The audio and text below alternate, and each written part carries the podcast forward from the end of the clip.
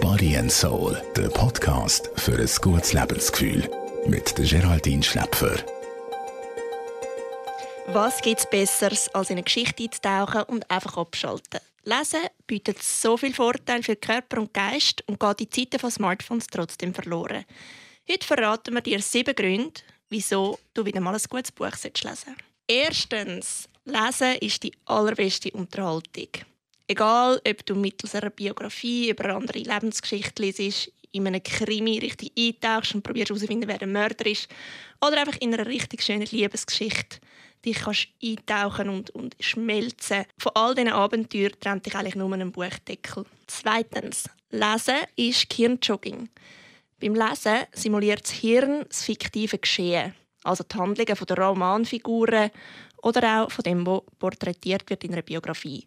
Dabei muss sich der Kortex extrem anstrengen im Hirn und der ist wichtig für eine höhere geistige Leistung. Und Studien haben gezeigt, dass Menschen, die viel lesen, viel länger mental fit bleiben und sogar seltener an einer Demenz oder an Alzheimer erkranken. Drittens, Lesen macht kreativ.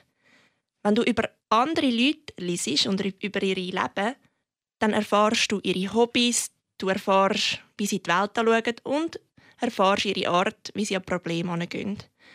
Und so kannst du dir eigentlich die Sachen herauspicken, die dir am allerbesten gefallen und wendest sie ganz unterbewusst auf dein eigenes Leben an. Viertens. Lesen ist minimalistisch und nachhaltig. Ein ruhiges Eckli, ein bisschen Zeit und ein gutes Buch. Mehr brauchst du wirklich nicht, um in eine fremde Welt abtauchen. Fünftens. Lesen hat keine Werbepause. Wer Fernsehen schaut, Radio lost oder im Internet surft, der muss halt damit rechnen, dass ab und zu eine kleine Werbung das Vergnügen unterbricht. Und mit bis zu 10.000 Werbebotschaften am Tag kann das ziemlich viel sein, was auf dich einprasselt. In einem Buch passiert dir das garantiert nicht. Die Literatur verschont uns zumindest bis jetzt noch von dem und das sollten wir geniessen. Sechstens, Lesen reduziert Stress. Ständig sind wir erreichbar, ständig werden wir beschallt.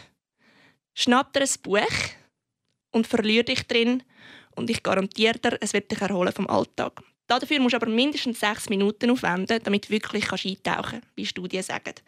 Aber sechs Minuten solltest du irgendwo am Tag hoffentlich finden und sonst du üben und fängst mit drei Minuten an, bis dann irgendwo auf sechs, zehn und vielleicht irgendwann eine Stunde bist. Siebtens. Lesen macht empathischer und attraktiver. Wer sich besser konzentrieren kann, kann besser auf Leute zugehen. Das heißt, du wirst lernen, besser können den Leuten zuhören, ihre Geschichten besser zu verstehen im richtigen Leben und das macht dich empathischer. Zudem gibt es Studien, die sagen, dass Leute, die ein Buch in der Hand haben, als attraktiver wahrgenommen werden.